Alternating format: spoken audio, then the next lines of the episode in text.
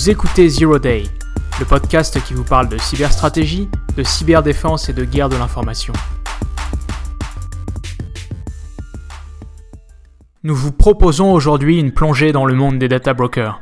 Les data brokers sont des sociétés privées de courtage en données qui collectent sur nous une quantité astronomique d'informations, informations qu'elles revendent au plus offrant le plus souvent à des fins publicitaires et commerciales, parfois à des fins politiques. Ces data brokers possèdent sur nous autant voire plus de données que n'importe quelle agence de renseignement, et ce, dans la plus grande opacité. Dans cet épisode de Zero Day, nous allons voir pourquoi et comment ces sociétés opèrent.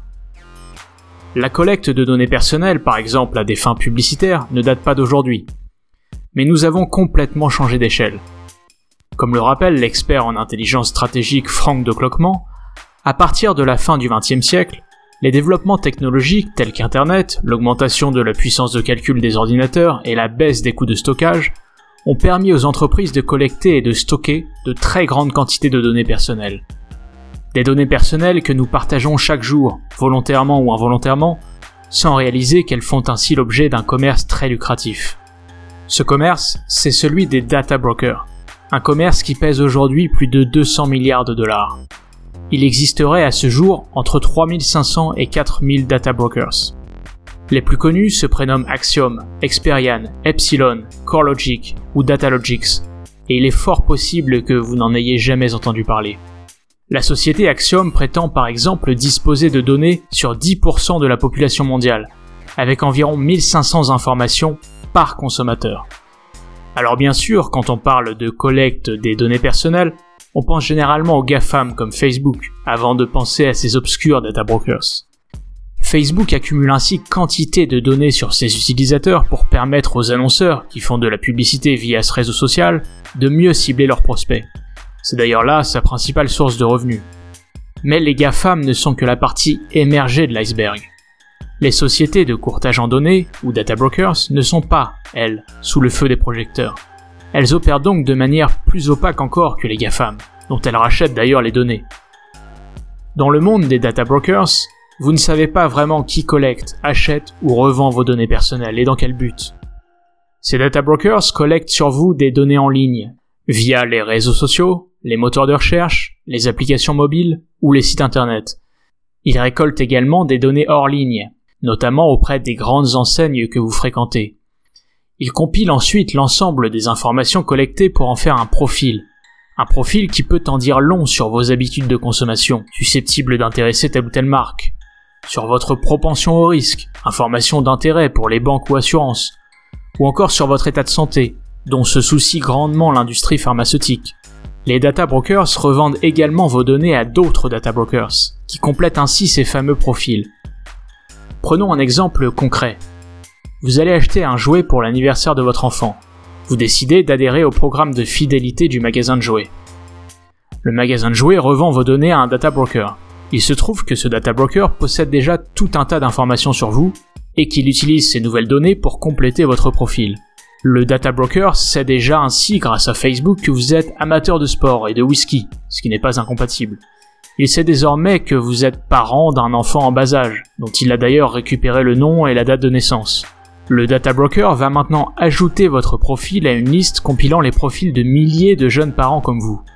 Il revendra ensuite cette liste à des entreprises qui commercialisent des produits pour enfants.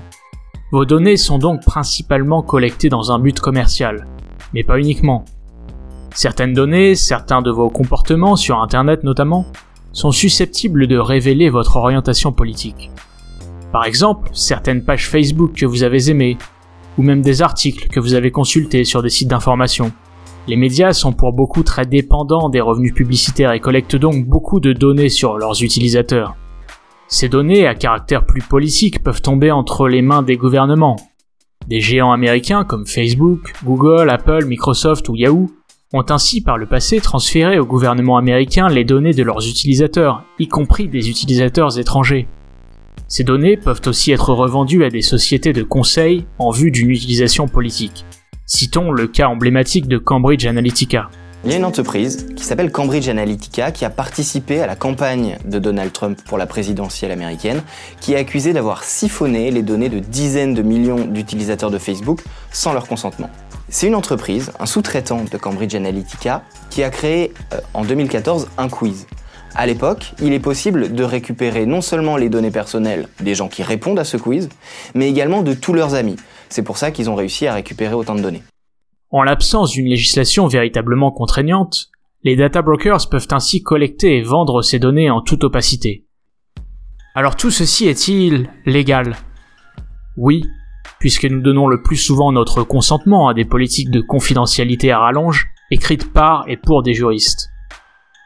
Dans ce vaste monde de la collecte de données, un type de données nous apparaît particulièrement sensible. Il s'agit des données de géolocalisation. Il existe quantité d'applications mobiles qui activent la géolocalisation sur votre smartphone, généralement sans que vous ne le sachiez. Et le plus souvent, ces applications n'ont même pas besoin de la géolocalisation pour fonctionner. Mais elles ont intégré cette fonctionnalité simplement pour revendre vos données géographiques à des data brokers. Ces data brokers vous expliqueront en général que les données récoltées sont anonymes, qu'il leur est donc impossible d'associer un nom à une coordonnée GPS. En réalité, il n'en est rien. Dans le cadre d'une enquête inédite, des journalistes du New York Times ont eu accès à un fichier retraçant les déplacements de plus de 12 millions d'Américains dans les principales villes du pays sur une période de plusieurs mois entre 2016 et 2017. Ces données, au départ anonymes, laissaient apparaître d'innombrables déplacements entre le domicile et le lieu de travail. En s'appuyant sur des informations du type page blanche, les enquêteurs du New York Times ont pu relier des adresses à des noms. Ils sont ainsi parvenus à identifier et retracer les déplacements de personnes occupant des fonctions importantes, comme des journalistes du Washington Post ou des hauts gradés de l'armée américaine. Des déplacements qui, dans certains cas, pouvaient s'avérer potentiellement compromettants, tels que des allers-retours dans des motels ou dans des centres de désintoxication. Toute cette collecte de données personnelles pose bien évidemment la question du respect de la vie privée. Si le gouvernement pouvait, par exemple, en permanence géolocaliser notre position, nous pourrions légitimement nous en inquiéter.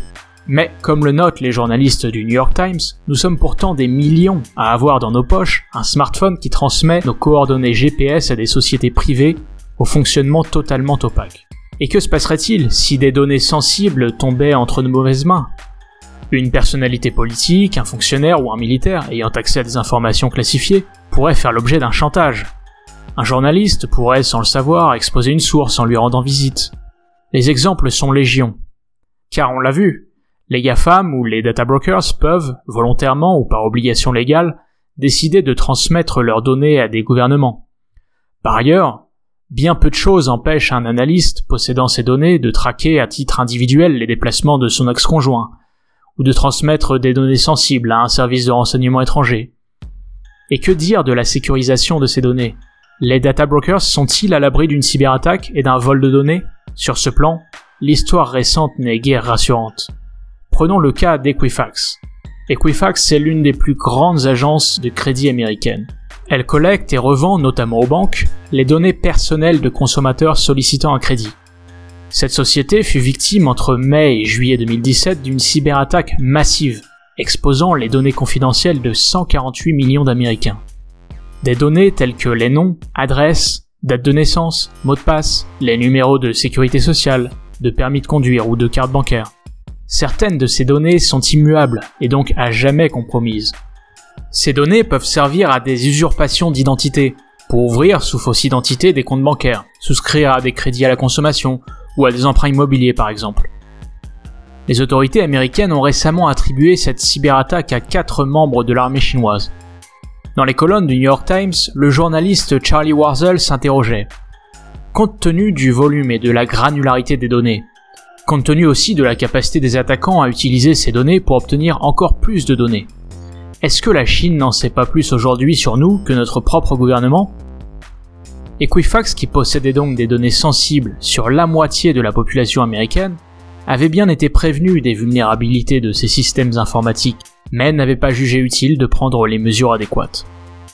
Nous avons pris l'exemple d'Equifax, mais ce n'est pas le seul data broker à avoir été victime d'une cyberattaque compromettant les données de millions de personnes. Alors, que retenir de tout cela? Que la collecte de nos données personnelles par ces entités privées est tout aussi inquiétante, sinon plus, que lorsqu'elle est le fait de nos gouvernements. Et que nous devrions, alors que les GAFAM tels que Facebook sont sous le feu des projecteurs, nous intéresser davantage à cet écosystème de data brokers qui collectent, achètent et revendent nos données dans la plus grande opacité.